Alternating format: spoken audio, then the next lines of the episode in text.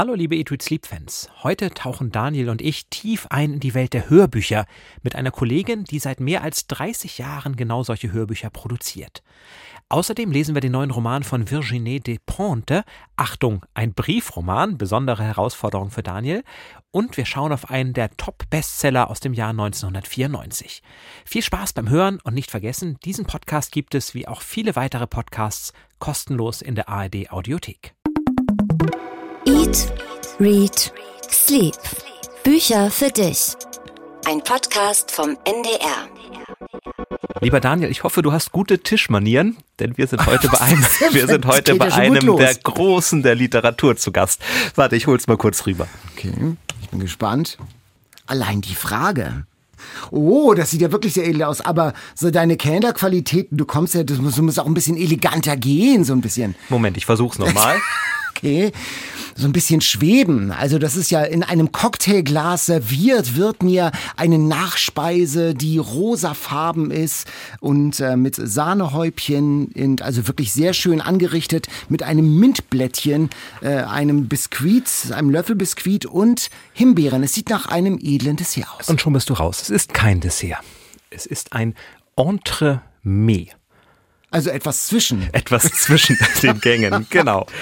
Wir sind am Haus am Frauenplan im gelben Salon und kein anderer als Johann Wolfgang von Goethe selbst hat geladen zum Mittagessen. Ah. Und da gibt es so großartige Gänge wie überbackenes Fischragout mit Pilzen in Muscheln. Das habe ich sein gelassen. Warum denn nur? Markklößchensuppe, die das Herz der treuen Hausfrau erfreut. Mhm. Und eben zwischen den Gängen dieses Entremet. Und man, du hast es ja schon beschrieben, man sieht, was es ist. Aber oder? es ist doch süß hoffentlich und nicht so ein äh, so ein äh, so was Lapskausartiges. Das hat ja so eine ähnliche Konsistenz und Farbe, also in diesem rosa. Du weißt ja, dass Goethe gerne grüne Soße aß, also mit viel Kräutern und Knoblauch und allem. Nein, nein, diesmal habe ich etwas. Ich, du siehst, ich habe mir auch eine Portion gemacht. Diesmal oh ja, ist es also etwas, hm. was mir zumindest sehr gut schmeckt. Die literarische Vorspeise. Also soll, darf ich jetzt probieren schon ja. mal. Also wir sind bei Goethes und es ist eine goethische Zwischenmahlzeit und ja, es schmeckt nach Himbeeren. Sehr cremig, nicht sehr süß, interessanterweise. Mhm. Also ich hätte gedacht, es sei viel, sei viel süßer weil es ja doch eine sehr intensive Farbe auch hat.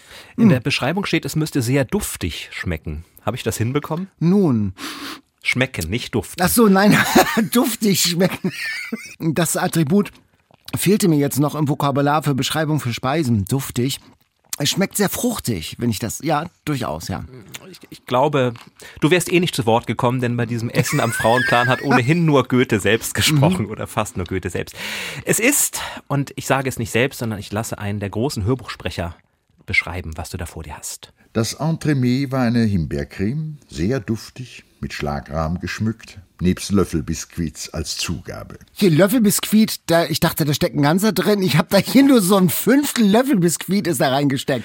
Dann das heißt also ja nebst, Sparhanses nebst Küchenmeister. Löffelbiskuit als Zugabe. Aber das war, hast du ihn erkannt? Das klingt nach dem Märchenonkel meiner Kindheit, nach Gerd Westphal. The Voice. The Voice of Fairy Tale meiner Kindheit. Genau. Und das sagen wir nicht ohne Grund, denn Hörbücher sollen in dieser Folge eine besondere ja. Rolle spielen.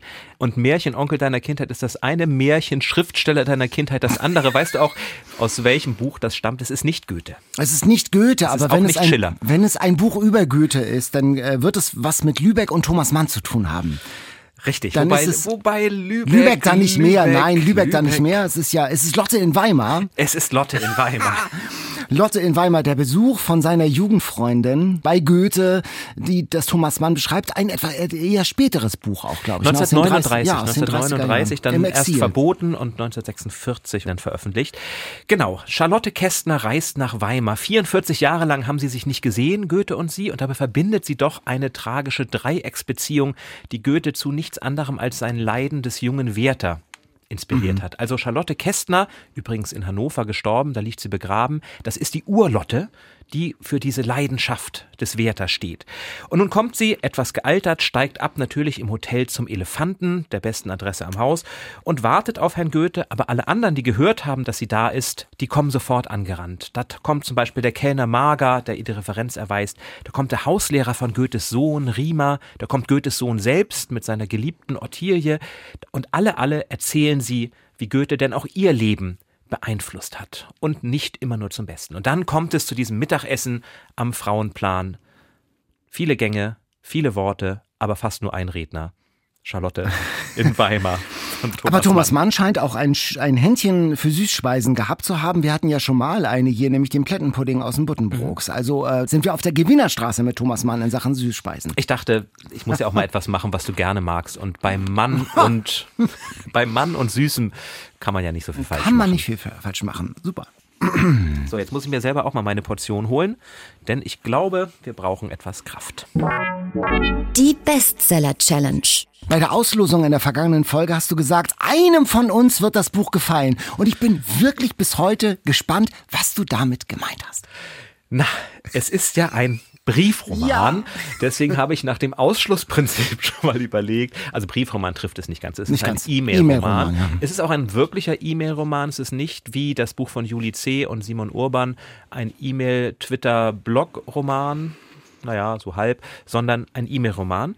Und da ich ja weiß, dass du mit dieser Form etwas haderst und da ich auch weiß, dass dir Juli C. und Simon Urban überhaupt nicht gefiel, hatte ich so meine Zweifel, ob du mit diesem Buch etwas anfangen kannst. Virginie Despentes, Liebes Arschloch haben wir gezogen. Eine Skandalautorin aus Frankreich, so ist sie bekannt geworden, die bislang tabulos und hart über alles geschrieben hat, was mit Prostitution, mit Vergewaltigung, mit Masturbation, mit Feminismus zu tun hat. Ein Bürgerschreck fast. Und jetzt gibt es eben dieses neue Buch Liebes Arschloch. Und ich muss wirklich sagen, es stimmt, auf Seite 8 dachte ich, ich bin bei der versteckten Kamera. Mir kam das alles bekannt vor. Schreck 1, ein Briefroman. Schreck 2, da schreiben sich ein Mann und eine Frau, die sich von früher her kennen, über aktuelle Themen der Zeit. E-Mails und sie streiten sich. Leute, haltet euch fest, das ist wirklich der gleiche Aufruss wie bei Juli C. und Simon Urban Zwischenwelten. Und ich sag mal, das war ja nicht gerade mein Lieblingsbuch. Ja. Mit einem tiefen Seufzer habe ich weitergelesen. Die französische Juli C scheinbar. Er, Oscar, ein Krimi-Schriftsteller, kommt aus ganz einfachen Verhältnissen, hat sich gewissermaßen hochgeschrieben, ist jetzt Bestsellerautor und plötzlich ist er im Zentrum eines MeToo-Skandals. Er der Täter. Eine Pressereferentin aus seinem Verlag hat nämlich im Internet erzählt, er habe sie vor Jahren bedrängt und seine Machtposition ausgenutzt. Sie ist Rebecca, eine bekannte Schauspielerin, Filmikone, schon älter geworden, 50 plus, neigt zu Drogen und Alkohol, ist aber noch total erfolgreich im Geschäft. Und die beiden, die kennen sich aus ihrer Kindheit. Rebecca war nämlich mit Oscars Schwester befreundet damals. Und er postet, so geht das Buch los, in seinem Frust gerade, in dem er steckt, einen Hasskommentar im Netz über Rebecca, wie alt sie geworden ist und so.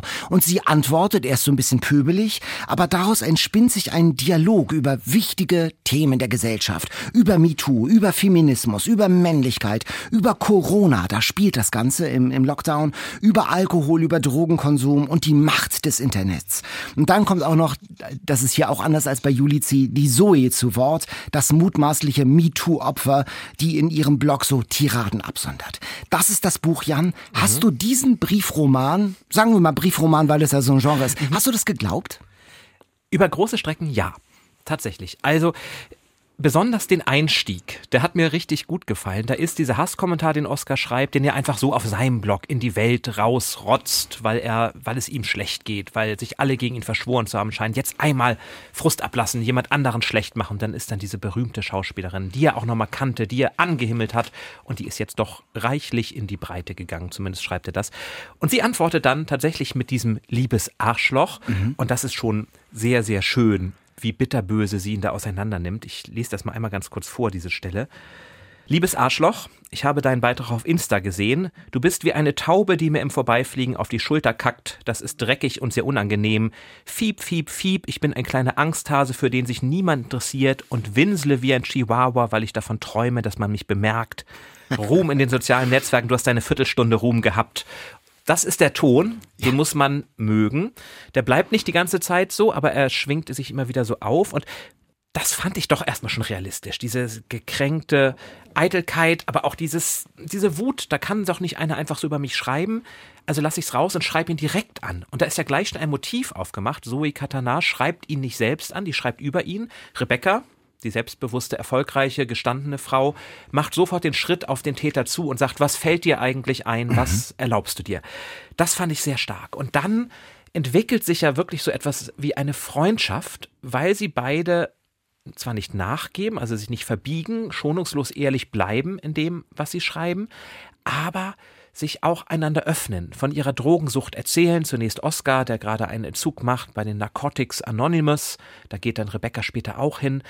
Und so Schritt für Schritt nähern sie sich an, um sich aber auch immer wieder falsche Argumente um die Ohren zu schlagen. Also ein Beispiel, irgendwann erzählt Oscar während der Corona-Pandemie, jetzt mal ganz ehrlich, ich kenne niemanden, der gesagt hat, wie schade, dass hier keine Autos mehr fahren auf den fünfspurigen Straßen von Paris, die Luft ist sauberer, wie schön. Und Rebecca kontert sofort, Ganz ehrlich, ich kenne niemanden in meinem Bekanntenkreis, der sagt, wie schön, dass ich wieder fünf Stunden ins nächste Dorf brauche, weil man zu Fuß gehen muss. Also, sie schenken sich nichts und gleichzeitig nähern sie sich an.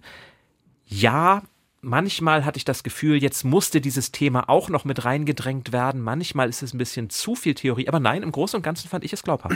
Mir geht es ganz ähnlich. Auch in diesem Buch steht am Anfang der Mails, ich weiß gar nicht, warum ich dir schreibe. Ja, genau ist das so wie bei C und Urban. Es ist von der Form her erstmal genauso konstruiert. Die Kommunikationswege, die glaube ich nicht. Niemand schreibt so seitenlange E-Mails, das glaube ich einfach nicht. Aber ich glaube die Figuren. Bei C und Urban, da waren das so groteske, karikaturhafte ekelhafte Abziehbilder, Sprechblasen aus Talkshow und Twitter.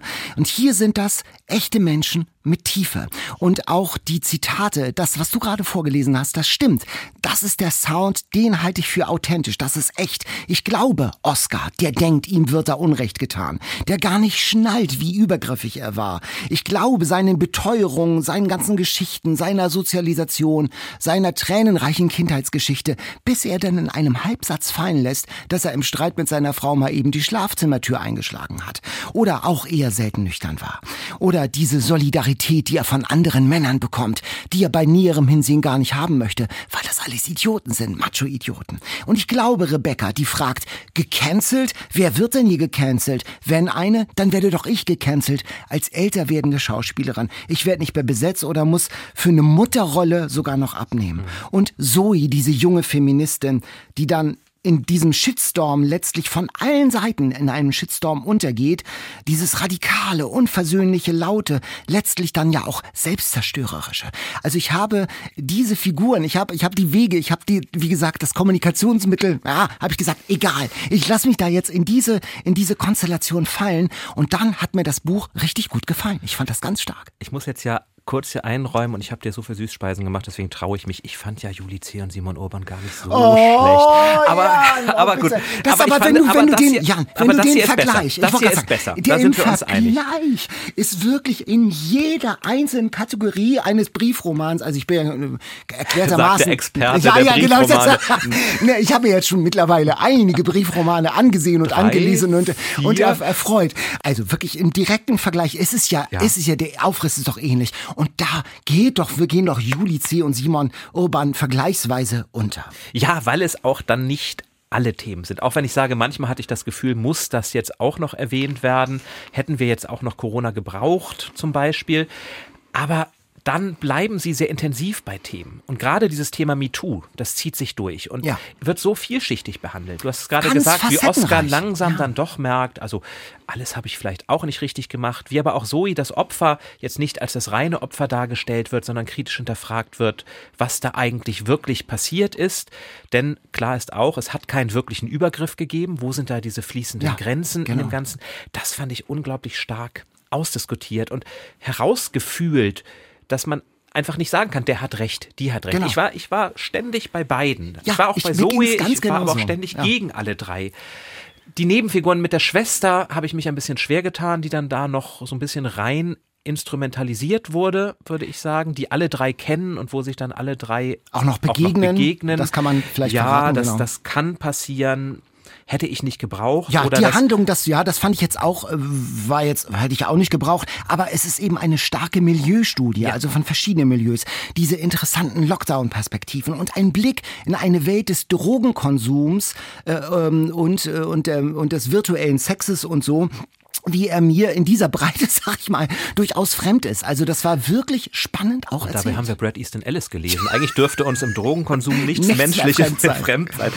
Ich fand auch sehr schön oder sehr eindrücklich, es ist ja ein Entzugsroman, mhm. kann man sagen. Beide ja. versuchen den Entzug.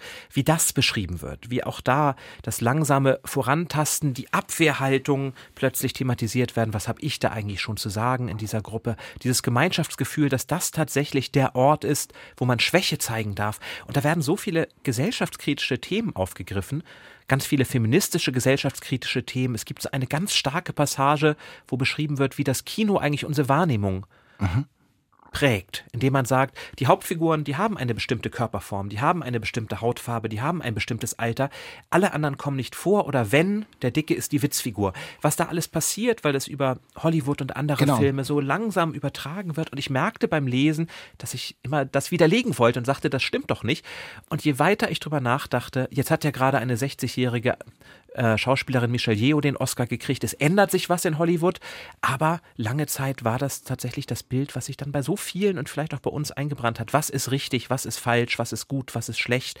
Und das wird hier nicht mit dem Holzhammer ähm, genau. auseinandergenommen, sondern ganz vorsichtig. Also es ist viel Theorie, aber es ist eben kein theoretisches Manifest, Nein, wie man es und auch hätte erwarten Ich hatte ein ganz ähnliches Lesererlebnis wie du offenbar. Ich habe mich gerieben an den Aussagen der Einzelnen und an den Situationen. Und ich habe mich versucht, nicht zu identifizieren oder konnte mich auch nicht identifizieren.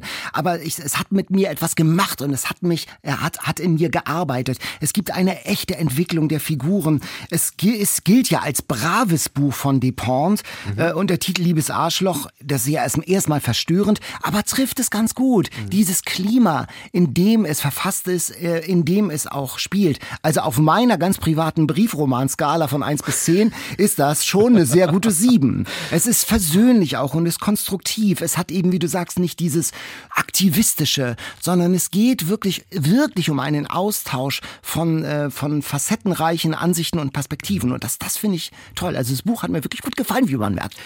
Mensch, einmal eine Himbeercreme und schon sind wir wieder harmonisch. Das Buch wurde ja für den Prix Goncourt, den französischen Preis, nicht zugelassen, weil es zu gewaltsam wäre. Das konnte ich, gerade wenn man andere Bücher von ihr Aha. kennt, wo es um ganz andere Vergewaltigungsbeschreibungen en Detail geht, konnte ich nicht so ganz nachvollziehen. Du? Das überrascht mich jetzt sehr. Also jetzt sind wir ja noch im Brad Easton Ellis äh, Schatten. Da sind wir vielleicht auch etwas, etwas desensibilisiert. Aber mit besonderer Gewalterfahrung habe ich das jetzt, äh, würde ich das jetzt nicht in Verbindung bringen. Also man muss den Ton mögen. Man sollte sich aber auch nicht ja. von dem Vulgärwort im Titel abschrecken lassen. Ja. Das bleibt eher die Ausnahme in dem Ganzen. Wem würdest du es schenken? Alle, die sich für tatsächlich gesellschaftliche Debatten gerade mit diesen Themen, die uns alle angehen und die in der Luft liegen, beschäftigen möchte, ohne diese, sagen wir mal, aktivistische Schärfe, die manche Bücher und manche Äußerungen in dieser Thematik haben. Ich finde das wirklich ein, äh, ein Buch, der Zeit, ein Buch der Stunde. Das kann man gut lesen, um sozusagen einzutauchen, auch in Medienmechanismen und Mechanismen der Aufmerksamkeitsökonomie. Denn es ist ja ganz interessant. MeToo ist das alles bestimmte Thema und dann ist es plötzlich von jetzt auf gleich weg, weil Corona kommt. Also Corona rettet Oscar sozusagen auch. Aber dass man so ein Gefühl bekommt für Medien, für Internet, für die, wie Debatten entstehen, wie sie unser Leben begleiten, da ist, glaube ich, das hier genau das richtige Buch. Virginie Despentes, Liebesarschloch. Das Buch ist bei Kiepenheuer und Witsch erschienen aus dem Französischen von Ina Kronberger und Tatjana Michaelis. 384 Seiten. Und ich sag mal für alle, die bei Simon Urban und Juli C. sagten, schöne Idee, aber irgendwie nicht so ganz gefunzt, ist das genau das Richtige.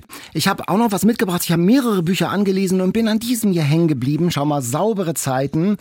Äh, auf dem Titel. Schönes Cover. Ganz tolles Cover aus dem Aufbauverlag. Ein kleiner Junge sitzt an einem Tisch und schaut auf den Rücken seines Vaters, der etwas versonnen aus dem Fenster schaut. Eine Vater-Sohn-Geschichte. Äh, und es hat so ein bisschen 50s-Anmutung. Und genau da sind wir schon drin im Buch. Es geht um Jakob Auer. Der ist Journalist, heute in Berlin und sein Vater liegt im Sterben. Er fährt nach Hause nach Trier und findet auf dem Dachboden der Familie alte Tonbänder, auf denen der Vater die Familiengeschichte erzählt. Vater und Sohn haben vorher nie so viel miteinander geredet, das sind also News für ihn. Und wie der Großvater nach dem Krieg ein Waschpulver erfunden hat, ein Unternehmen gegründet hat, viel Geld verdient und alles verloren hat, eine Familiengeschichte aus der Wirtschaftswunderzeit, darum geht es, Natürlich wie immer mit dem Schatten der Nazi-Diktatur. Nach dem Krieg sollte alles porentief rein sein, saubere Zeiten, der Buchtitel von wegen. Also das Waschpulver als Bild, Metaphernalarm. Äh, das Buch finde ich ist flott geschrieben. Es gibt Wendungen, die manchmal schon einigermaßen vorhersehbar sind, diese Familiengeschichte und so. Aber ich bin dran geblieben. Die Spur äh, der Familiengeschichte führt am Ende nach Südamerika, nach Rio. Da wartet dann ein großes Familiengeheimnis. Und wie der Krieg und die Diktatur noch nach Generationen in uns stecken und wie wir in unserer Generation, sag ich mal, viel zu wenig mit unseren Eltern gesprochen haben über die Zeit damals. Das kenne ich ja auch, dass da mal Erzählungen in meiner Erinnerung aus Bruchstücken, nur so Bruchstücke von Familiengeschichten und Geheimnissen herübergeweht sind. Die Vater-Sohn-Geschichten in dem Roman, die haben mich in dieser Hinsicht auch sehr berührt.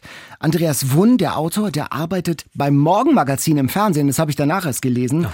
Der hat äh, einen Teil seiner Familiengeschichte autobiografisch hier verarbeitet. Sein Großvater hat offenbar wirklich ein Waschmittel erfunden und die sind auch pleite gegangen.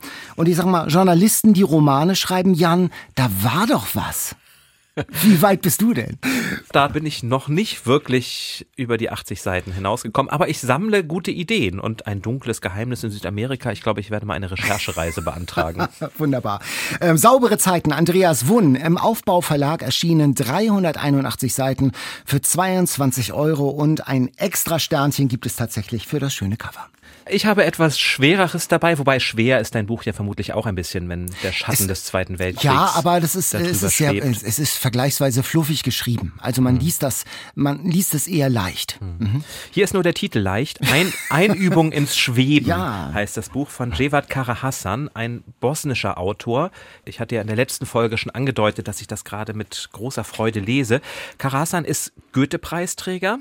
Mhm. Und er erzählt in diesem Roman von der Belagerung und Bombardierung Sarajevos 1992. Eine Zeit, die er selbst auch miterlebt hat, bevor er dann ins Exil gehen konnte, bevor ihm die Flucht gelungen ist. Und wir lernen in diesem Buch sehr viele unterschiedliche Menschen kennen, die auf ganz unterschiedliche Weise mit diesem Schrecken der Belagerung, des Beschusses, des Krieges versuchen fertig zu werden. Einige flüchten sich in Drogenwelten, einige flüchten aus dem Land.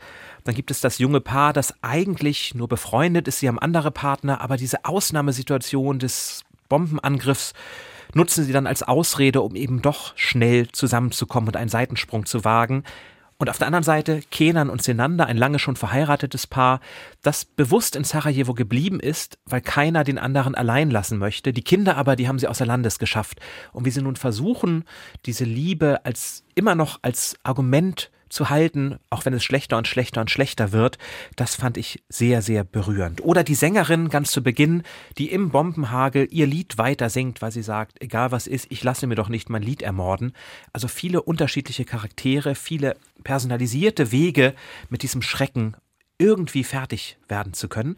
Und dann gibt es noch die andere Ebene, die zwei Hauptfiguren, ein Dichter, Reiko, der in Sarajevo lebt, und Peter, ein Altphilologe aus Wales, der eigentlich nur zufällig in der Stadt war, hat dort einen Vortrag gehalten über die griechische Mythologie und der hätte flüchten können ohne Probleme, aber ihn reizt dann diese Ausnahmesituation auch. Er möchte einmal erleben, wie das dann ist, in solchen Zeiten zu sein.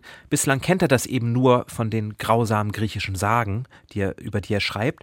Und so wird er zum faszinierten Beobachter, gleichzeitig aber auch zum distanzierten Intellektuellen, der selbst die größten menschlichen Katastrophen gar nicht an sich ranlassen kann, sondern sie immer mit dieser Brille des Beobachters, des Intellektuellen, des, das ist ja eine interessante Geschichte, wie könnte man das aufgreifen, immer weiter noch sehen kann, bis er sich dann schließlich allein auf den Weg macht ins Land, eine Art Reise ins Herz der Finsternis, von der er dann auch völlig verändert zurückkehrt. Also ja, also auch untergeht. Er völlig, geht ja völlig genau. untergeht. Also ein großer humanistischer Geist, der alles durch so eine rosarote intellektuelle Brille zuerst sieht und dann völlig aufgeht in einem wahnhaften, rauschhaften Nicht- oder Überverhältnis zum Krieg. Äh, ganz, ganz unglaublich. Ich fand es, ich habe es nicht ganz durchgelesen, nicht ganz, auch nur ja. aus Zeitgründen nicht, nicht geschafft. Es ist ein, äh, fand ich auch hier große Harmonie zwischen uns, Jan, unglaublich. Ähm, äh, ein, ein ganz tolles Buch mit ganz starken Figuren und Typen, Sonderlinge aus Sarajevo, die über den Markt gehen, die liebevoll geschildert werden.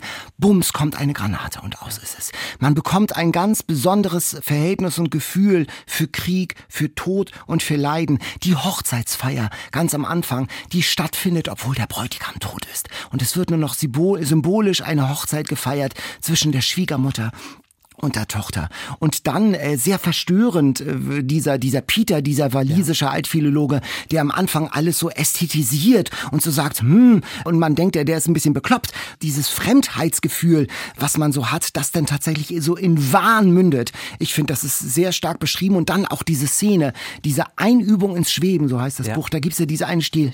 Darf ich die vorlesen? Ja, darf, ja, darf ich. Damals in Sarajevo schwebte Rauch von verbrannten Autos und Häusern und so weiter. Es schwebten die Seelen der Ermordeten, die noch nicht begraben wurden. Es schwebte in Augenblicken die ganze Stadt. Der Mann lebte in einer Zwischenzeit, in einem Zwischenzustand. Nichts war definitiv, nichts war sicher. Einübung ins Schweben. Ja, ein starkes Buch fand ich. Mhm. Weil es eben auch unsere Sicht aus dem sicheren Abstand so ja. kritisch hinterfragt. Also alle, die meinen zu wissen, wie denn Krieg ist und die nicht erlebt haben, denen sei dieses Buch ganz ans Herz gelegt. Es ist menschlich, anrührend, grausam natürlich auch, aber es ist eben eine Grausamkeit, die existiert.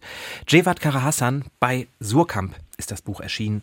Und zum Glück gibt es Menschen, die viel besser Bosnisch können als wir beide, nämlich Katharina Wolf-Grieshaber, die hat dieses Buch für uns ins Deutsche übertragen. Wirklich auch, auch ich habe es ja nur auf Deutsch gelesen, aber wirklich eine tolle Sprache gefunden. Wir haben noch was gelesen. Wir schummeln mhm. noch ein zusätzliches Buch herein, ein ganz dünnes Buch. Es ist das neue Buch von Christine Bilkau. Mhm.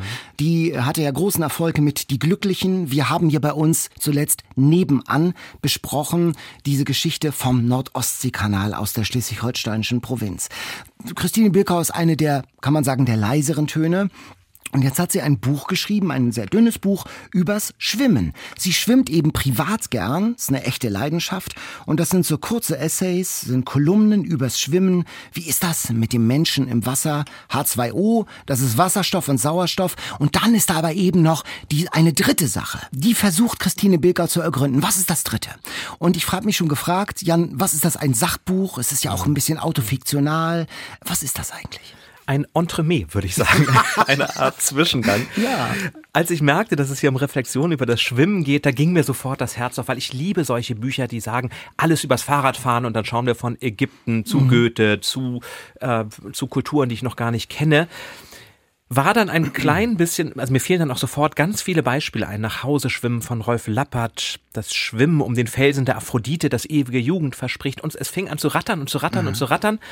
War dann ein klein bisschen enttäuscht, weil es mehr autobiografisch ist ja. als diese Kulturschau. Also wir erfahren mehr, wann hat Christine Bilkau schwimmen gelernt, wo ist ihr liebster Schwimmort.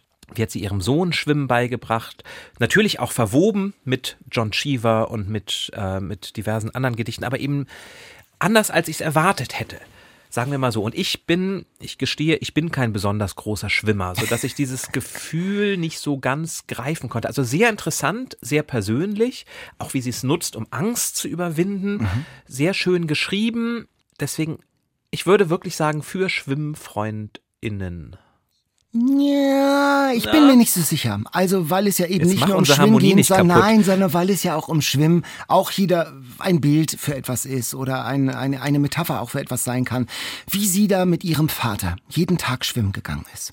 Da kann ich nur sagen, meine Mutter ist mit mir jeden Tag schwimmen gegangen, ganze Sommer lang, jeden Morgen ins Freibad Mäusling in Lübeck. Und plötzlich war diese Erinnerung wieder da. Und allein dafür hat sich für mich das Lesen schon gelohnt. Es ist ein ganz emotion, ein, ein sehr emotionales mhm. Buch, auch in aller Kürze. Und es hat auch diese Sachbuchanteile, diese Suffragettenbewegung, die für das Wahlrecht und die Gleichberechtigung bei Wahlen gekämpft haben in England, die das Schwimmen auch zu einem Mittel ihrer Emanzipationsbewegung gemacht haben. Wusste ich nicht. Wahnsinnig mhm. interessant. Wie es in London auch einen ganz besonderen Teich gibt, wo ein, vor allen Dingen äh, viele Frauen auch schwimmen. Wie jetzt aktuell viele Schwimmbäder geschlossen werden, wie wie immer weniger Kinder äh, schwimmen können wie man das Kraulen lernt. Kannst du kraulen? Nein. Ich auch nicht. Das, ich kann, kann immer nur so langweilig Brust schwimmen. Da habe ich gesagt, ach, das, da gibt's Schwimmkurse, da kann man kraulen lernen. Also es ist so ein Sammelsurium von unterschiedlichen biografischen und äh, sachbuchartigen Einzelheiten, die hier zusammengefasst werden. Überhaupt auch das Schwimmen lernen das war doch super berührend, auf der Hand des Vaters, äh, der die Hand am Bauch hält, die Hand, die dann weg ist und das Gefühl, diese, in diesem Moment es alleine zu schaffen. Und immer wieder, finde ich, gelingt es ihr, auf diesen wenigen Seiten aus dem Wasser Bilder zu schöpfen sozusagen, die für mehr stehen, für Beziehungen, fürs Leben, fürs Schreiben, der lange Atem, die man braucht, in beiden Fällen, im Schwimmen und im Schreiben, die Geduld. Ähm, also mhm. mich hat mich hat das dieses Buch wirklich sehr gefreut. Mhm. Ja, Nein, es ist, es, es, es ist ein schönes Buch. Wie gesagt, ich glaube, man muss diese Erinnerung haben. Ja. Ich erinnere mich als sie Schwimmen als Füreinander-Dasein beschreibt. Man schwimmt morgens in aller Kälte ja. und der alte Herr grüßt jeden, der da ist. Ich erinnere mich eher an die Kampfschwimmer, denen ich die, die Bahn freimachen musste, die sie auch mhm. beschreibt, aber bei mir ist das jetzt nicht mit so positiven ah. Erinnerungen ah. verknüpft, das Schwimmen. Deswegen sich mein Herz vielleicht nicht ganz so weit geöffnet hat wie du, aber man erfährt viel Interessantes rund um das Schwimmen. Es sind berührende persönliche Geschichten dabei, gar keine Frage. Mhm. Deswegen für Menschen, bei denen genau dieses passiert. Klick, genau. schwimmen, mache ja. ich gerne, habe ich genau. gerne gemacht. Genau das richtige Buch. Für alle anderen gibt es so viele andere tolle Bücher von Christine Bilkau. Das stimmt. Christine Bilkau, Wasserzeiten, bei Arche erschienen, 128 Seiten für 16 Euro. Das gibt es noch nicht als Hörbuch. Möglicherweise kommt das ja noch. Aber wir haben ja gesagt, wir machen heute einen kleinen Schwerpunkt und Hörbücher, Lesung, das ist etwas, das bei uns im Programm von NDR Kultur etwas ganz Wichtiges ist. Morgens 8.30 Uhr, da heißt es seit vielen, vielen Jahren am Morgen, Morgen vorgelesen. vorgelesen genau. Pflichttermin, genau. Und da könnt ihr kostenlos aktuelle Bücher als Hörbuch vorgelesen, präsentiert bekommen. Im Augenblick übrigens das glückliche Geheimnis von Arno Geiger. Also alle, die sich nach unserer Diskussion ah. aus der letzten Folge selbst ein Bild machen wollen, einschalten oder im Internet anhören. Und da kommen in den folgenden Monaten, Wochen auch Ewald Ahrens, Die Liebe an miesen Tagen, das neue Buch von Helga Schubert, das neue Buch von Daniel Glattauer und, und, und. Also wirklich ein tolles Angebot, wenn man gerne hört. Und nicht diese, aber viele andere Lesungen und Hörbücher, die werden auch bei uns produziert und werden dann auf der einen Seite Schauspielerinnen und Schauspieler sitzen wie Uli Nöthen, Matthias Brandt oder Hannelore Hoger. Da sitzt dann auf der anderen Seite der Scheibe, so wie jetzt gerade auch auf der anderen Seite der Scheibe, Noch. unsere Kollegin Anna Hartwig und produziert diese Hörbücher. Und heute haben wir gedacht, holen wir sie einfach mal auf die andere Seite der Scheibe zu uns ins Studio. Heute zu Gast bei Eat, Read, Sleep. Hallo Anna, herzlich willkommen und schön, dass du da bist. Hallo. Hallo Jan. Hallo Daniel. Ihr seid ja beide schon seit Jahrzehnten, darf man das verraten, im NDR und ihr habt euch noch nie getroffen. Heute beide. zum ersten Mal, genau. Heute zum ersten Mal, genau. Ja, Jetzt muss man sagen, schön. du arbeitest ja natürlich sehr schön, du arbeitest äh, in Hannover und nicht in Hamburg, aber trotzdem müsste man ja eigentlich annehmen, nach 23 Jahren müsste man sich irgendwann mal über den Weg gelaufen sein. Ja, An sich schon, ja. Aber die Gelegenheiten sind offenbar nicht äh, zahlreich genug. Eat, Rich, Sleep bringt Menschen zusammen. Ja. Nicht nur in Lesekreisen, sondern auch im NDR. Anna, wie fühlt es sich denn an, auf dieser Seite jetzt mal zu sein? Also nicht die Regie zu führen, sondern sich darauf einlassen zu müssen, hier zu sprechen. Ja, das ist schon ungewohnt. Na klar, ich sitze eigentlich fast nie auf die. Nein, ich sitze eigentlich nie auf dieser Seite. Ja. Wir haben dir eine Stärkung mitgebracht. Erkennst ja, du es vielleicht auch gleich? Das ist fantastisch. Du darfst auch es, probieren. Es ist wirklich auch schön anzusehen. Also danke dafür. Auch überhaupt danke für die Einladung. Ich finde es ganz toll. Ich probiere jetzt mal. Wir haben extra für dich nämlich jetzt mal keine fermentierten Bohnen, wurde uns schon vorgeworfen, oder Haggis gemacht, sondern. Mhm. Himbeercreme à la Goethe. Und so, äh, die, der Löffelbiskuit bei dir ist auch deutlich größer als der bei meiner Portion. Also. Jan. Kein Neid. Nein, aber es schmeckt großartig und es sieht sehr schön aus. Schmeckt es denn auch duftig? So, ich habe jetzt hier noch ungefähr 30 Löffelbiskuit für Daniel. Bitteschön. Hier soll ja keiner zu kurz kommen. Es soll duftig schmecken, habe ich gehört. Es ist, ähm, ich finde das duftig. Ich habe jetzt nicht so viele Vergleichsmöglichkeiten, aber es schmeckt sehr gut. Großartig. Vielen Dank. Das ist ja das Entremet aus Lotte in Weimar, zu Tisch bei Goethes. Und Lotte in Weimar ist auch eines der Bücher, ich glaube sogar das erste Buch, was du damals produziert hast, oder? Das ist das erste Buch, das ich 1993 mit Gerd Westphal aufnehmen durfte, der ja ein Held damals war und auch ein Held meiner jungen Jahre, den ich nicht persönlich kannte, obwohl ich, äh, naja, schon ihn als Stimme natürlich sehr drauf hatte sozusagen. Und dann kam ich zum NDR in Hannover, im Funkhaus Hannover. Und der erste Job, den man mir gegeben hat, war mit Gerd Westphal Lotte in Weimar aufzunehmen, was ja auch ein ziemlich dickes Buch ist. Also das war gleich richtig eine ganz große Sache. Mhm. Und Gerd Westphal, das ist ja The Voice, mit seiner Stimme natürlich in vielen Kinder- und Jugendzimmern mit seinen Geschichten präsent, eine unglaubliche Projektionsfläche. Und wie ist er so als Typ gewesen? Er war ein altmodischer Mann. Er war immer extrem sorgfältig gekleidet. Also ich erinnere jetzt mich zum Beispiel an ein äh, kobaltblaues Jackett mit Einstecktuch. Und er duftete auch immer sehr. Hm, nach Himbeercreme. Duftig. Er, er war ein großer Benutzer von Männerparfum. Mhm. Und wenn der irgendwo gewesen war, also in unserem Studio zum Beispiel, dann blieb das auch noch lange haften. Also noch dezent? Nein. Und wie bereitet sich man dann darauf vor? Ich meine, wenn du ganz neu noch bist, 93, da warst du ja auch noch recht jung und dann sagt man so, du gehst jetzt rein und sagst dem Gerd Westphal, was er zu tun hat? Das war nicht so einfach, weil er war ein Mann alter Schule und ich sage mal, so eine junge Frau, die ich damals war, das war für ihn nicht so ein riesiger Grund, äh, mich ernst zu nehmen. Ich habe mal eingegriffen und da hat er mal gesagt, äh, Frau Hartwig, wenn ich etwas zu kritisieren hätte, dann äh, möge ich doch bitte anstreichen und ihm nach der Aufnahme äh, die Stelle vorlegen und man würde gegebenenfalls Nachaufnahmen. Oha. Also, da sitzt einer ganz alleine im Studio. Gerd Westphal übrigens nicht, der stand immer. Der hat auch nicht nach aus dem Manuskript gelesen, sondern der brachte das Buch mit und hat geblättert geräuschlos geblättert, das konnte der. Und wir hatten im Funkhaus das Gerd Westphal Pult. Da war extra ein Stehpult für ihn. Jedenfalls, da ist ein Mensch allein und auf der anderen Seite der Scheibe sitzen zwei Menschen. Einmal die Tontechnik und dann jemand, der dort, ich sag mal, aufpasst, dass alles gut geht, im Fall von Gerd Westphal. Und äh, mehr war da auch nicht zu tun. Also er brauchte einfach jemanden, dem er das sagen konnte. Mhm. Das ist ja in jeder Aufnahme so. Das ist ja ein recht einsamer Job, den die Menschen da tun. Und Schauspieler sind es ja eigentlich gewöhnt, dass sie Publikum haben, Interaktionen haben, Reaktionen haben und so weiter. Also das findet ja alles in dem Moment nicht statt. Das muss man sich alles mental basteln, so. Das war ich. Mhm. Aber er erwartete nicht von mir, dass ich über seine Interpretation irgendwie äh, was sagte. Nein. Aber nun ist er natürlich ohne Frage einer der ganz großen Sprecher. Und auch heute, wenn man ihn hört, der kann es einfach. Was macht das aus? Wie kannst du das beschreiben? Ja, also ich, ähm, ich kann das beschreiben. Und ich habe es auch oft äh, jüngeren Schauspielern vorgespielt. Die Kunst von Gerd Westphal war im Wesentlichen äh, das musikalische Moment in seiner Lesung.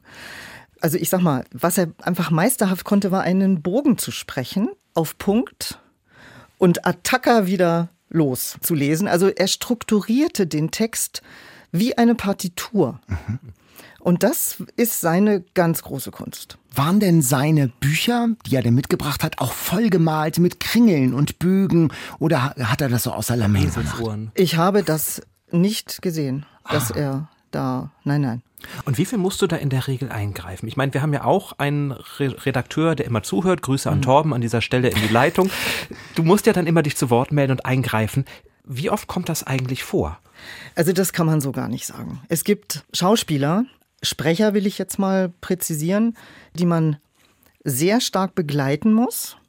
Also zum Beispiel auch bremsen, weil sie einfach äh, irgendwie sich in so ein Tempo reinreden, wo mhm. es uninteressant wird. Dass man immer wieder sagt, stopp,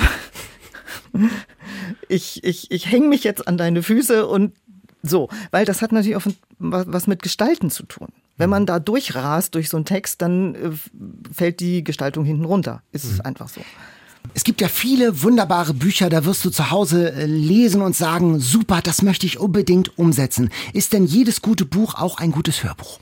Nein, man muss unterscheiden zwischen gut und geeignet. Mhm. Weil ein gutes Buch ist nicht unbedingt als Hörbuch geeignet. Mhm. Geeignet sind alle Geschichten, die einfach ja, die ne, äh, Bücher, die eine Geschichte erzählen. Also Bücher für Daniel, so Handlungsbücher. Ja. Ja. Also ich nehme jetzt mal wieder Ewald Ahrens, weil ich den gerade ziemlich präsent habe. Mhm. Das ist ähm, einfach eine Liebesgeschichte, die erzählt wird. Eine wunderschöne Liebesgeschichte. Wir hatten drüber gesprochen bei uns im Podcast, ja, genau. Ja. Mhm. Also schwierig sind Bücher, die ich sag mal, sehr elaboriert geschrieben sind. So Jan-Bücher. Die sehr. ich sehe, ihr seid euch nicht immer einig. Nein, die sehr, ähm, also wo die, die handlungsarm sind. Das ist schwierig vorzulesen. Wirklich. Was auch zum Beispiel schwierig ist, ist, wenn sie in der Zeit immer hin und her springen. Wir hatten kürzlich von Alex Schulmann. Ah. Hatten wir die Überlebenden. Das habe ich aufgenommen mit Fabian Busch. Und das ist ein unglaublich raffinierter Roman. Ich fand ihn ganz toll. Aber der zählt stundenweise rückwärts auf, einen, auf die Auflösung des Geheimnisses zu. Mhm. Das ist eine Herausforderung, nicht fürs Hörbuch, aber zum Beispiel auch für eine Lesung, wenn man dann Portionen machen muss von 28 Minuten, dass das Logik ergibt. Mhm, so. Mhm. Das ist zum Beispiel schwierig, wenn sehr viel in der Zeit hin und her gesprungen wird. Ich habe mal ein Buch aufgenommen. Es gibt ja so Ausreißer mhm. von dem chinesischen Autor Dai Sijie. Jan nickt. Jan nickt. da kennst du den nicht. Das Wenn ein Wanderer in einer mondlosen Nacht. Punkt, Punkt, Punkt. Und ich muss gestehen, dass ich bis heute nicht weiß, worum es da ging. Das ist ein Buch, wo dann wirklich alle aufgeatmet haben, weil es es war natürlich auch eine ganz fremde Zivilisation mhm. und die Bilder waren so fremd und natürlich extrem poetisch, eine Art von Poesie, die sich nicht sofort erschließt. Und beim Hören ist es eben, mhm. also wenn solche Irritationen entstehen, dadurch, dass man ja. was nicht versteht, das ist natürlich auch eine Aufgabe für die Regie zu sagen, du, sorry, aber habe ich einfach überhaupt nicht verstanden, was du da gerade erzählt hast. Das ist natürlich ein Stolperstein, den wir nicht wollen. Mhm. Wir wollen natürlich, dass man dranbleiben kann und dass man sich fallen lässt. Mhm. Und wenn du da aber sitzt und merkst, auch nach dem dritten Mal, sorry, es funktioniert nicht, ich verstehe es nicht, ändert sich nichts, was für Möglichkeiten hast du denn dann bei den Schauspielerinnen und Schauspielern? Da habe ich eine Regieanweisung, die dann zum Tragen kommt. Ich sage aufstehen, dreimal um den Tisch laufen, mehrere Kniebeugen und Pause machen. Mhm. Weil manchmal hakt man sich so fest, dass es einfach nicht mehr weitergeht. Und das hilft dann? Ja, Mhm. Bewegung hilft. Auf jeden Fall. Also äh, auch da, also ein, ein Schauspieler, also seine Kunst lebt ja auch aus dem Körper und aus der Bewegung. Und hier ist gefragt, er kann sich nicht wirklich helfen mit dem Körper. Also er kann gestikulieren und so, aber äh, er spielt ja nicht. Mhm. Und deswegen ist Bewegung immer gut. Wenn wir jemanden fragen, ob er ein Buch vorlesen möchte für uns oder für ein Hörbuch, dann äh, sage ich immer, und das auch schon seit Jahrzehnten, wenn du nichts damit anfangen kannst, lass es. Dann geben wir dir was anderes. Irgendwann mal kommt dann das Buch für dich, aber der Vorleser muss, also das ist ein Imperativ, er muss was anfangen können mit dem, was er da äh, vorliest, weil, und jetzt komme ich an, an eine Stelle, die mir wirklich wichtig ist, es hat auch immer was mit Beglaubigung zu tun. Mhm. Ob der Hörer, die Hörerin dranbleibt, hat damit zu tun, ob jemand irgendwie das glaubhaft rüberbringen kann. Das ist total wichtig. Und wenn das nicht ist, dann muss man eigentlich sagen, komm, wir lassen das. Ein Hörbuch ist ja nicht nur das Hörbarmachen von Buchstaben folgen, sondern das geht ja auch um Sinn. Ähm, muss man dafür Schauspieler sein? Ja. Also ich habe immer wieder Bewerbungen bekommen von Menschen, die meinten, sie können einfach sehr gut lesen. Du hast doch eine schöne Stimme. Geh genau. doch mal zum NDR. Oft sind es, ich sag mal, ehemalige Lehrer und Lehrerinnen, die ihren Schulklassen immer vorgelesen haben und so. Und das ist natürlich eine andere Situation. Aber ein professioneller Schauspieler holt immer mehr raus als ein nicht professioneller Sprecher. Ausnahmen gibt's schon. Mhm. Also das will das überhaupt nicht äh, völlig, also es stimmt vielleicht nicht zu 100 Prozent, aber ich würde sagen zu 95 Prozent. Aber das Hörbuchgeschäft, das brummt und ich weiß, am Morgen vorgelesen, hat morgens bei NDR Kultur super Quoten auch. Ja. Also das ist ein Einschaltimpuls, also das, das ja. läuft, das Hörbuch. Ne? Nein, insgesamt ist das ein, ein riesiger Markt, das läuft wirklich sehr gut. Es gibt phänomenale Zuwächse auch in dieser gesamten Branche. Wo es halt nur wirklich bergab geht, das ist die CD. Also der physische Tonträger der verzeichnet große Verluste und es, äh, also es läuft eigentlich alles übers Internet jetzt. Wenn du jetzt mal alle rechte Fragen beiseite gewischt, wenn es ein Buch gäbe, das du dir aussuchen dürftest, um es als Hörbuch zu vertonen, was wäre das für eins und mit wem? Oh, das ist jetzt eine schwere Frage. also ich sag mal, was ich vorhabe.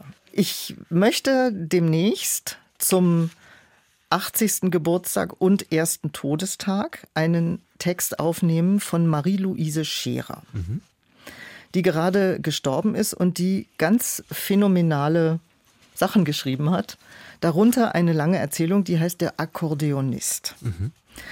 Und äh, da das ja schon älter ist, also keine frisch erschienene Literatur, kann ich wahrscheinlich keinen Hörbuchverlag finden, der das dann auf auf mhm. CD oder wie auch immer als Hörbuch herausbringt. Aber das zum Beispiel ist ein Text, wo ich äh, meine Kollegin vom Hessischen Rundfunk, äh, Julika Tillmanns, mit der ich solche Sachen jetzt auch mache, nämlich Kooperationen. Es geht um einen Akkordeonisten aus der Ukraine, einen Musiker aus der Ukraine. Er kommt nach Berlin und äh, macht Musik in den äh, Gängen der U-Bahn in Berlin. Und mhm. das ist wirklich ganz toll. Das ist ja eine Reporterin und das machen wir jetzt Ende des Jahres und dann erinnern wir an Marie-Louise Scherer, die äh, kurz vor Weihnachten äh, im vergangenen Jahr gestorben ist. Die äh, Informationen zu diesem Buch gibt es natürlich auch mhm. bei uns in den Shownotes dann. Genau, sowie auch Informationen zu den Hörbüchern, die ihr bei uns hören könnt, in am Morgen vorgelesen und am Abend vorgelesen. Da gibt's Klassiker für Daniel extra gerade die Sturmhöhe von Emily Bronte. Aber schaut sonst auch mal in die ARD Audiothek, da findet man auch das, was die anderen ARD-Anstalten an Hörbüchern und Lesungen produzieren. Da ist sicherlich eine ganze Menge dabei. Ganz lieben Dank, dass du da warst, ja. Anna. Ja, danke euch für die Einladung. Bis dann. Bis dann. Tschüss. Tschüss. Ja, Hörbücher, großes Thema, bekommen wir oft viele Mails, äh, mhm. aber wir sehen uns ja hier außerstande, über, oft über Hörbücher zu sprechen, weil wir lesen ja viel schneller, als dass die Hörbuchsprecherinnen und Sprecher mhm. sprechen. Deshalb konsumieren wir die Bücher im geschriebenen Original meistens. Ja, wobei ich als ich noch ein Auto hatte, unglaublich gerne auf Autofahrten mhm. Hörbücher gehört habe. Das ist ein schöner Zeitvertreib, denn da kann man ja leider nicht wirklich lesen, wenn man am Steuer sitzt. Wir haben jetzt aber Hörbuchtipps von euch, von Julia aus Nürnberg. Die hat uns gleich eine ganze mhm. Latte äh, von Hörbuchtipps über Bücher geschrieben, die wir ja auch bei uns schon vorgestellt haben. Zum Beispiel Jins von Fatma Aydemir. Das war ja mein Buch des Jahres 2022. Und auch das gibt es als Hörbuch. Sehr authentisch eingelesen, sagt Julia, und dadurch nochmal gefühlt näher dran an den Figuren. Auch eines von meinen Büchern von Claudia Schumacher. Liebe ist gewaltig. Die Vorleserin, schreibt Julia, gibt die Sprache des Buches kongenial wieder. Es prasselt auf einen ein wie Schläge in einem Boxkampf. Und auch unser beider Lieblingsbuch, Das mangelnde Licht von Nino Haratischvili.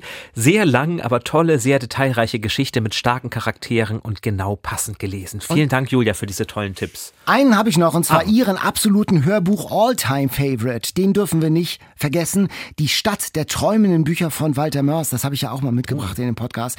Sie schreibt, ich habe schon sehr viele Hörbücher gehört, aber keines kann es mit diesem aufnehmen. Dirk Bach gibt jeder Figur, und in meiner Erinnerung sind es viele, schreibt Julia, eine unverwechselbare, einzigartige Stimme und entführt einen nach Zamonien. Hab mich bei der Weihnachtssonderfolge, die wir damals hatten, wieder gerne an dieses wunderbare Hörbuch erinnert und hiermit ist es auch unser Tipp. Vielen Dank, Julia. So, wir haben noch ein Alltime favorite mitgebracht, nämlich von Bonnie. Die Alltime Favorites. Schnee, der auf Zedern fällt. So mein Gefühl der vergangenen Woche. Schnee, der auf Bäume fällt. Von David Gutterson. Ja, es geht um einen Prozess, ein Gerichtsverfahren in der amerikanischen Provinz in den 50er Jahren im Nordwesten der USA. Und angeklagt ist ein japanischstämmiger Fischer. Er soll einen alten Weggefährten auf dessen Schiff ermordet haben. Und wir sind dabei bei den Verhören im Gerichtssaal. Und dann wird nach und nach das Geheimnis aufgeblättert. Was ist wirklich passiert? Ist Kabuo Miyamoto der Mörder.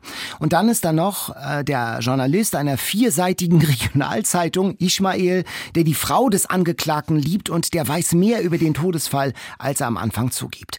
Und äh, ich fand das fand super, ein ganz starkes Buch. Ich hab, äh, es gibt es leider nicht mehr im Buchhandel. Und ich bin gestern noch in das Antiquariat meines Vertrauens gegangen und habe es sofort gefunden bei Lüders in Eimsbüttel äh, und habe es für neun Euro erstehen können und eine Nacht durchgelesen. Und man erfährt wirklich sehr viel darüber, wie Menschen mit japanischen Wurzeln im Zweiten Weltkrieg interniert wurden, obwohl sie sich als Amerikaner, als US-Bürger gefühlt haben. Wie die Weißen sich das zunutze gemacht haben, diese Kriegssituation, dass die Japaner weg waren. Und wie der Rassismus auch nach dem Krieg die Gesellschaft vergiftet hat. Wie man, äh, es wird so beschrieben, wie die Weißen dann die Gesichtszüge äh, des japanischen Angeklagten sehen und ihm Verschlagenheit unterstellen. Und das liest sich, fand ich, wie ein sehr, sehr guter Grisham, fand ja. ich. ja, das würde ich sofort so unterschreiben. Es ist ein guter Krimi, neben all dem, was du beschrieben hast, eben auch. Also man ja. will ja auch wissen, was ist wirklich passiert auf Who diesem Boot? Genau. Wer ist der Täter, die Täterin möglicherweise? Und gleichzeitig ist es diese große, ich sag mal, Parabel darüber, was Vorurteile mit uns machen, wie Vorurteile eben immer unsere Sicht auf Menschen auch mit beeinflussen können, gerade nach dieser Tragödie des Zweiten Weltkriegs, wo ja sie gegeneinander noch gekämpft haben und jetzt plötzlich sind sie im gleichen Ort und müssen Freunde sein. Und ich finde, David Guterson, der kann auch so ein bisschen wie Dupont der kann so wunderbar diese Zwischentöne ja. ausloten, dass sich so langsam erst der Blick verschiebt, dass man langsam erst begreift, das ist ein Vorurteil oder dieses Vorurteil löst sich gerade auf. Das kann er richtig gut. Und ich erinnere mich, ich habe von ihm vor einiger Zeit mal Der andere gelesen.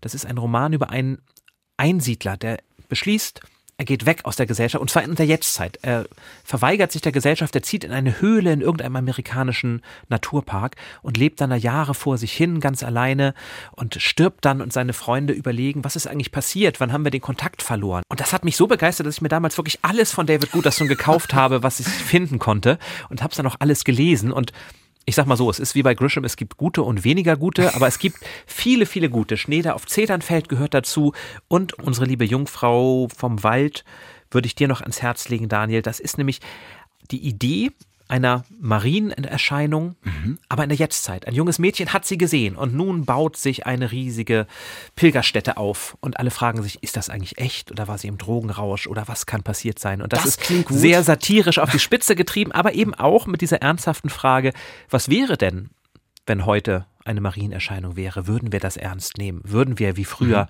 alles abreißen, was da ist und Tempel bauen? Wahrscheinlich eher nicht. Also toller Autor. Danke, Bonnie, dass du uns den so näher gebracht ja, hast. Bei dem Schnee, der auf Zedern fällt, da ist eben auch, wie du sagst, die Stimmung ist so besonders. Der Gerichtssaal ist aufgeheizt, die Heizung, der Ofen wird aufgedreht und draußen beginnt es zu schneien und es schneit und schneit. Die Stimmung wird immer kälter draußen, bedrückender, auch natürlich eine Metapher für ein gesellschaftliches Klima. Der Schnee, der auf Zedern fällt. Vielen Dank, Bonnie. Ich weiß ehrlich gesagt nicht, schreibt sie, ob ich es heute noch so beeindruckend finden würde wie beim ersten Mal lesen, aber ich fand die Geschichte Geschichte total super. Es geht um die ganz großen Themen Rassismus, Krieg und die große Liebe. Und Bonnie, genau so ist es. Und es ist tatsächlich so, das Buch ist vergriffen, also stürmt die Antiquariate. Und es gibt tatsächlich auch ein Hörbuch dieses Romans Schnee, der auf Zedern fällt, gelesen von Ulrich Mattes. So, Daniel, so viel Harmonie war selten. Ziehen wir das auch durch das Quiz? Ja, durch? ich spüre jetzt schon draußen fällt der Schnee und hier die Hitze steigt ja auch schon wie im Gerichtssaal. Ich habe noch reichlich Himbeercreme. Ich habe für acht Personen gekocht. um mich zu, äh, zu betören und äh, milde zu stimmen. Ich habe wie, wie immer sehr leicht. Oder noch ein paar Löffel Biskuit.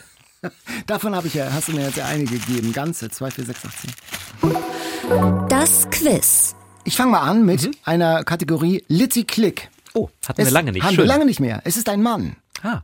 Als er nach Deutschland kommt, ist sein erstes Wort auf Deutsch Lothar Matthäus. Das habe ich mal gehört, ja. Ich, soll ich schon lösen? Nein, oder? natürlich da, da, nicht. Okay, okay, Entschuldigung. Also, dass du es jetzt schon weißt, ist ja unglaublich. 27 Jahre später gewinnt er den Deutschen Buchpreis. Mhm, für Herkunft. Für Herkunft. Und du weißt es schon, ich gebe noch einen Tipp, damit auch andere noch mitraten können. Sein erstes Buch handelt vom Krieg auf dem Balkan. Er kommt aus Bosnien. Wie der Soldat das Grammophon repariert. Mhm. Und es ist? Sascha Stanisic. Genau, Sascha Stanisic. Wunderbare Bücher hat er geschrieben, wohnt äh, hier in Hamburg. Vor dem Fest hat er geschrieben, hat dafür den Leipziger Buchpreis bekommen, Herkunft dafür den Deutschen Buchpreis.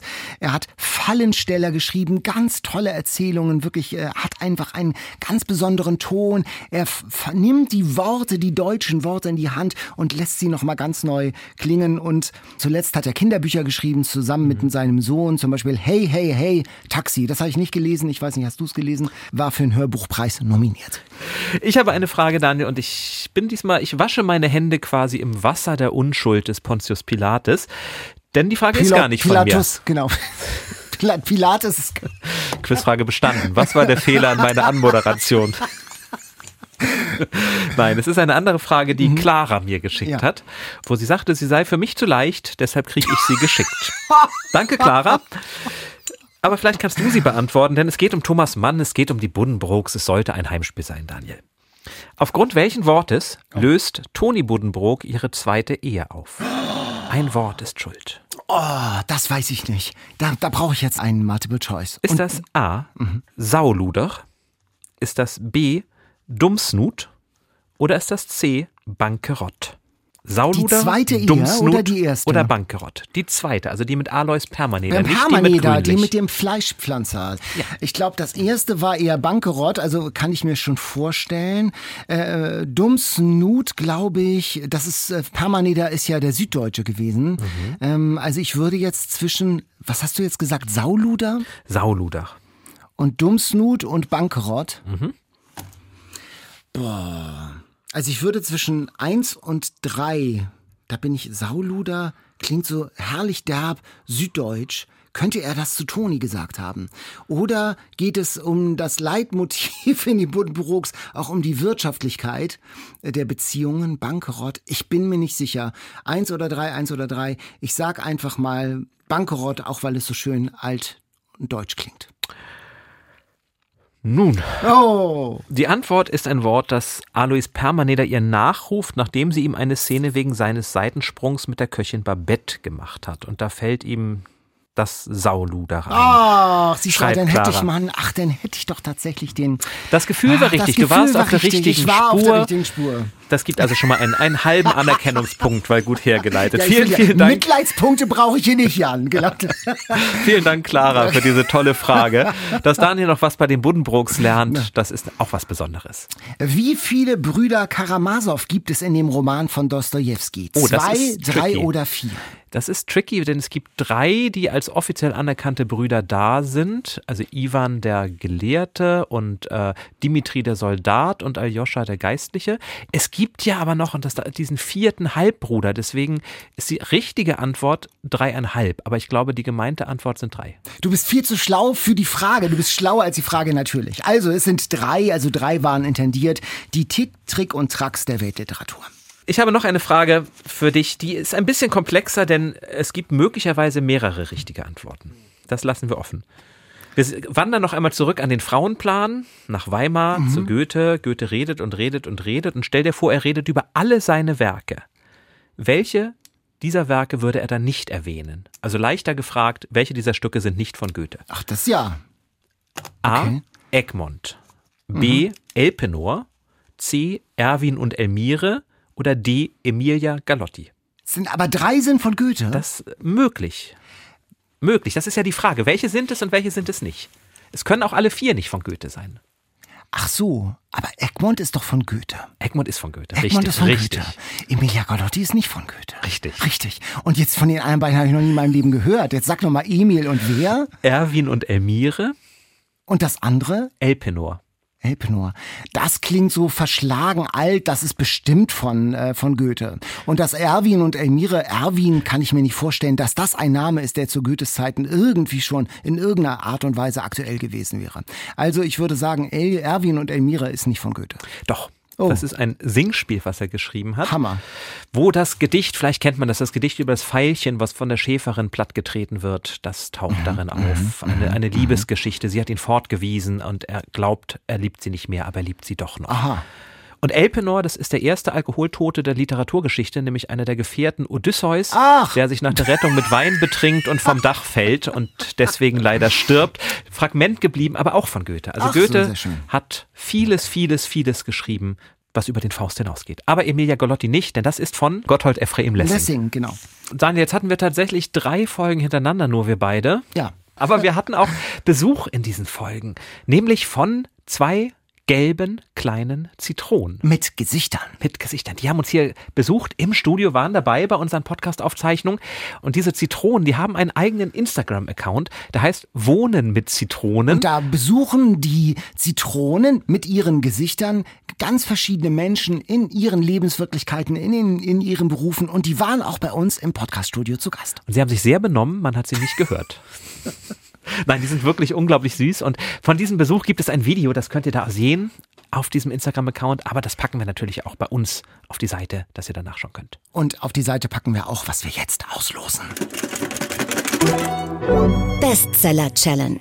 Die Auslosung. Jan, äh, Katharina und ich sind in der nächsten Folge dran. Das heißt, du darfst aus ah. der Bestseller-Box losen. Da sind die noch nicht von uns gelesenen Bestseller der Spiegel-Bestsellerliste und der Independent Buchverlag drin. Welches Buch werden wir lesen? Ich habe keine Präferenz. Christine Waller, Das Haus über dem Fjord aus dem Mare Verlag. Sagt mir nichts, deinem Gesichtsausdruck entnehme ich, dir auch nicht. Da ist im Mare Verlag erschienen ist, wird es was mit dem Meer zu tun haben und auch der Fjord deutet darauf hin. Aber es, es sagte bis jetzt tatsächlich nichts, nein. Wir sind gespannt. Lest doch auch mit, macht mit bei unserer Bestseller Challenge, äh, lest das Buch und schreibt uns, wie ihr es findet, an eatreadsleep.ndr.de. Ja, abonniert doch auch unseren Newsletter, da bekommt ihr zu jeder Folge gratis einen Blick hinter die Kulissen. Und jetzt haben wir noch etwas ganz Besonderes, einen ganz individuellen, besonderen Newsletter für euch. Denn es gibt was zu gewinnen, einen handgeschriebenen Newsletter oder einen handgeschriebenen Brief von Daniel, Katharina und mir. Wir werden uns hinsetzen und schreiben euch. Daniel, wie ist denn deine Handschrift? Ganz eigentlich? furchtbar. Ich habe ah. meiner Tante in Berlin mal äh, immer Briefe geschrieben aus dem Studium, immer mit dem Computer. Und sie hat dann gesagt, oh, schreib doch mit der Hand. Und dann habe ich mit der Hand geschrieben. Hat sie immer gesagt, nun, äh, ich würde mich wieder über einen äh, mit dem Computer geschriebenen Brief freuen. Also es ist wirklich eine sehr besondere Handschrift, laut. Also es wird ein. Unikat. Ein Unikat. Also wenn ihr das gewinnen wollt, handgeschriebene Briefe von Daniel, Katharina oder und mir, dann nehmt doch an der Verlosung teil. Wie das geht, das erfahrt ihr bei uns im Newsletter oder auf unserer Seite. Und wenn ihr Jan und mich mal in Action erleben wollt bei einer Podcast-Aufzeichnung, dann kommt am 19. April in die Empore nach Buchholz. Da nehmen wir tatsächlich einen Podcast, eine Folge auf und zu Gast ist Matthias Dehn mit seinem Buch Der Taucher. Auch das wird sehr mehr lastig. Wie schön. Wie schön. Nun aber habe ich dir so viel Löffelbiskuit hingelegt und hoffe ich, dass du das noch ein paar davon isst. Damit kommen wir durch den Winter. Das war Eat, Read, Sleep für heute. Wie immer gratis für euch in der ARD Audiothek. Viel Spaß beim Hören und bis, bis bald. Tschüss. Ciao. Eat, Read, Sleep. Bücher für dich. Ein Podcast vom NDR.